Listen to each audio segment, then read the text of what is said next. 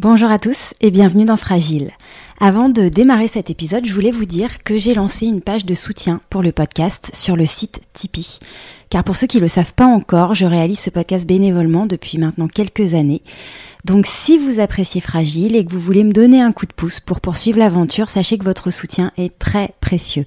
Ça m'aidera notamment à financer les frais de production et ça me permettra aussi de vous proposer plus sereinement de nouvelles rencontres insulaires.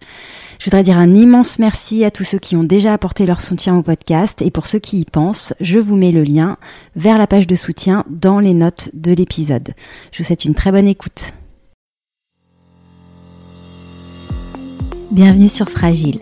Pour aller encore plus loin dans votre découverte de Porquerolles, je vous propose ces prochaines semaines, en plus des invités du podcast, une petite série littéraire, le Book Club Fragile. Romans, témoignages, récits historiques, livres de photos, albums jeunesse, l'île a inspiré de nombreux ouvrages.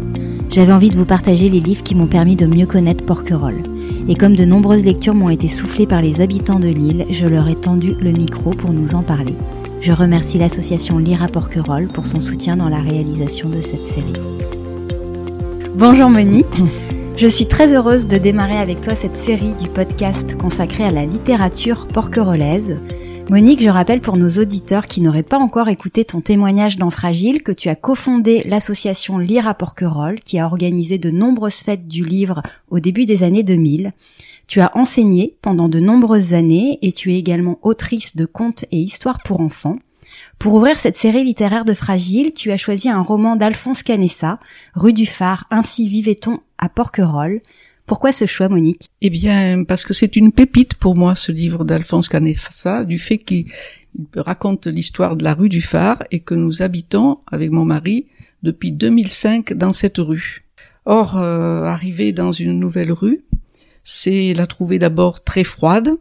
On a l'impression qu'on ne connaît personne, qu'elle n'est pas vivante, et peu à peu, elle s'humanise, elle prend du sens.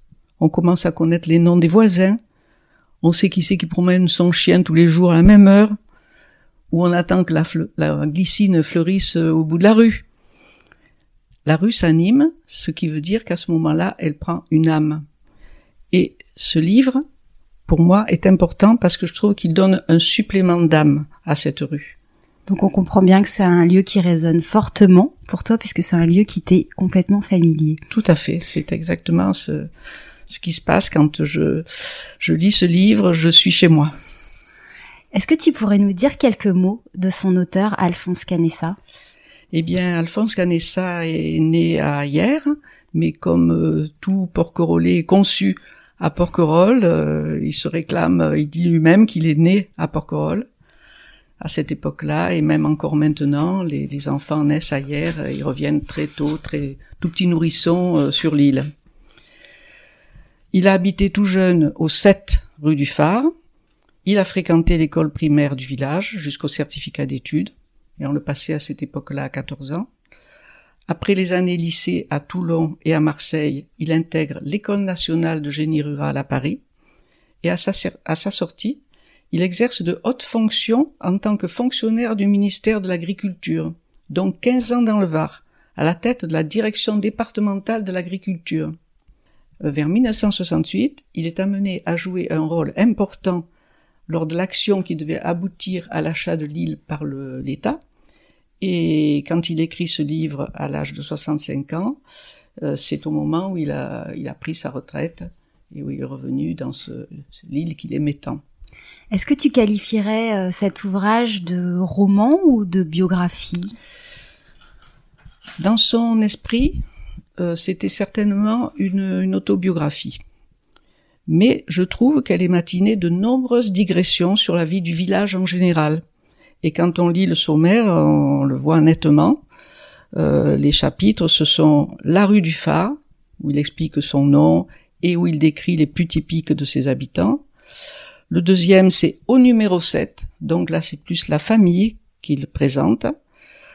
le chapitre suivant, c'est La ferme, avec l'exploitation agricole de Joseph euh, Fournier, François-Joseph Fournier, tous les corps de métier qui s'y trouvaient.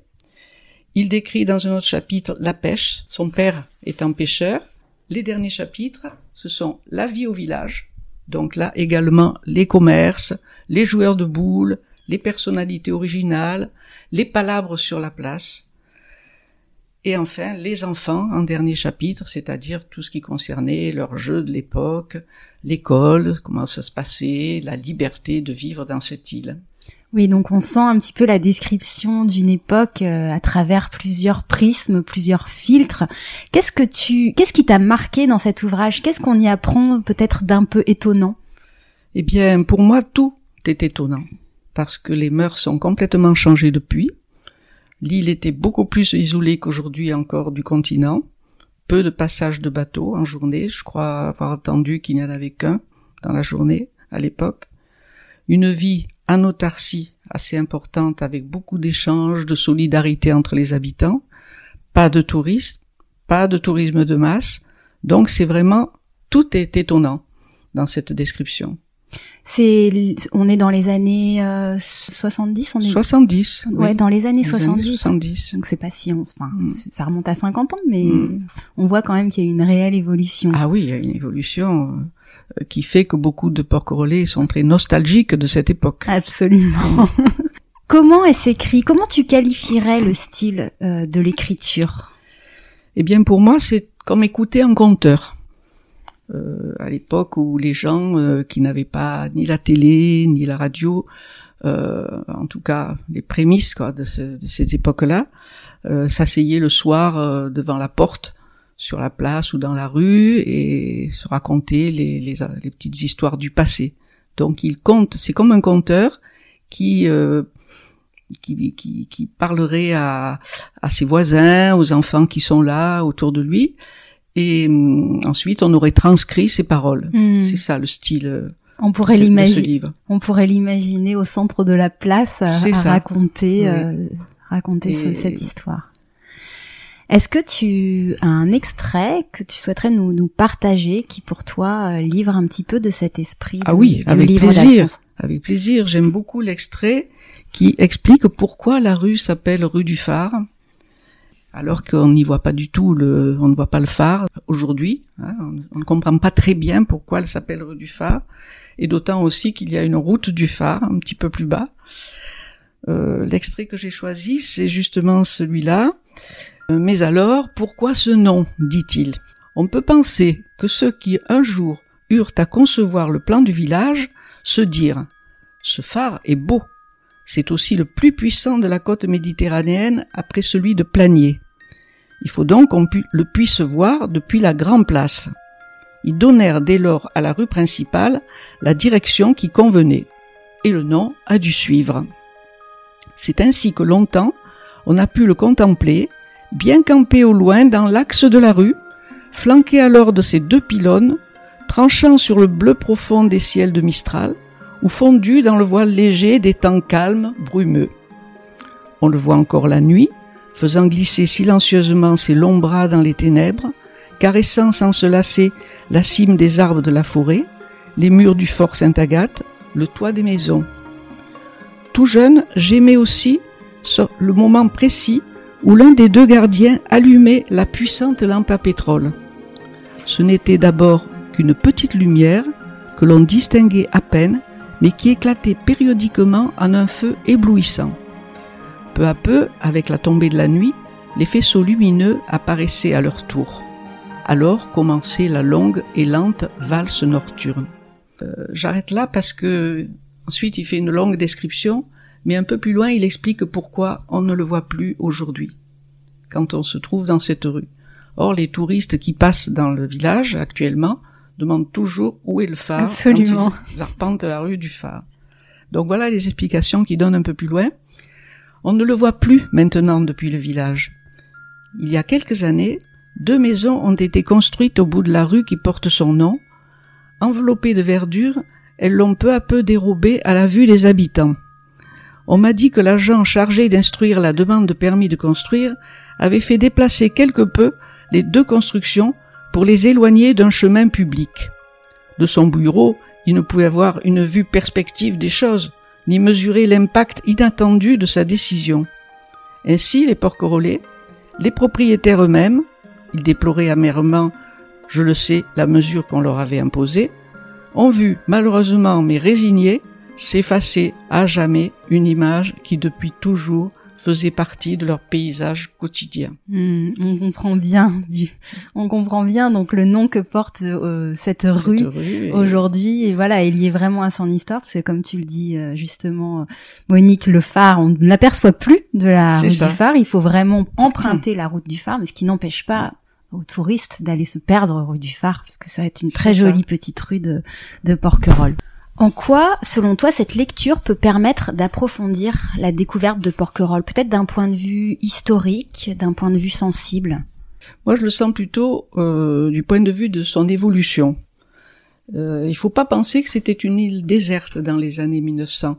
Canessa est, est née dans les, en 1920. Mhm. Donc, on pourrait penser qu'elle était peu peuplée, mais pas du tout. Il y avait des maisons autour de la place depuis les années 1850 environ, l'église, l'école. Euh, une vie de village existait vraiment. Elle était très différente de celle d'aujourd'hui, puisque l'isolement du continent était beaucoup plus important et qu'on y vivait énormément en autarcie. Mais on réalise que cette évolution s'est faite plutôt vers le tourisme de masse, mais que la, la portion initiale de, d'habitants, la, la, quantité de personnes qui vivaient autrefois sur l'île, n'a pas tellement euh, changé. Mm-hmm. Par rapport à cette évolution, justement, je constate avec ce livre que cette vie de village était, la différence avec celle d'aujourd'hui, c'est qu'elle était beaucoup plus rustique. Les, les gens étaient beaucoup plus de la nature, étaient plus près des plaisirs que peut donner la nature. La mer, la forêt, euh, ils vivaient au plus près de la mmh. nature. Aujourd'hui, c'est différent. Il y a beaucoup plus, ils vivent du commerce, ils vivent du tourisme. Ce côté naturel m'a frappé et m'a beaucoup plu quand il parle de, de l'époque où, euh, allongé le soir sur les rochers du port, où les yeux tournés vers le ciel, il contemplait avec plénitude les passages du faisceau du phare qui illuminait le ciel. Ah, magnifique. Voilà ce qu'il aimait et je pense que ce sont des plaisirs qu'on ne connaît plus guère aujourd'hui. Oui, la contemplation, la contemplation euh, le fait de pouvoir euh, admirer la nature. Se détendre de cette manière-là au lieu d'être derrière des écrans de, de téléphone ou de téléviseur. Ou, de vivre de manière beaucoup plus sophistiquée. Hmm, enfin, peut-être que cette période nous justement nous interroge sur ces aspects-là. C'est hmm. un livre qui fait réfléchir de ce côté-là. Autant qu'on sent aujourd'hui des retours à la nature de beaucoup de, de personnes un petit peu blasées de, de, cette modernité envahissante. Absolument, de cette vie urbaine et trépidante, tout à fait.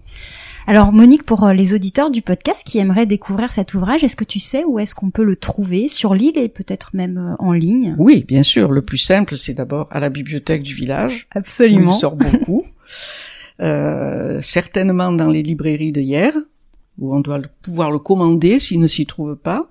Et puis, de toute façon, en France, on peut commander un livre dans n'importe quelle bonne librairie. On va voir évidemment les références précises. Alors justement, euh, il est édité euh, à quelle édition, Monique Ce sont les éditions Page Nouvelle, au pluriel, année 1985. D'accord, ça date de publication. Donc je rappelle le titre de ce livre, Rue du Phare, ainsi vivait-on à Porquerolles, d'Alphonse Canessa. Merci infiniment Monique pour ce bon conseil C'est moi qui te remercie parce que je suis très heureuse que de nombreux lecteurs soient séduits et aient envie de lire ce livre remarquable par sa sincérité, par son authenticité, euh, par la découverte d'un passé qui, qui fait du bien. Hmm, je crois que ça intéressera tous les amoureux de Porquerolles pour approfondir justement leur connaissance de lui. Merci infiniment Monique. Merci Ingrid. Rendez-vous sur fragileporquerolle.toutattaché.com pour retrouver les références de cet ouvrage. Et si vous avez des coups de cœur à partager, des livres, mais aussi des films ou des œuvres en lien avec Porquerolles, envoyez-moi vos conseils sur les comptes Instagram ou Facebook de Fragile Porquerolles ou par mail à fragileporquerolle.toutattaché.gmail.com. Je les partagerai avec plaisir aux abonnés du podcast. On se retrouve très vite. À bientôt!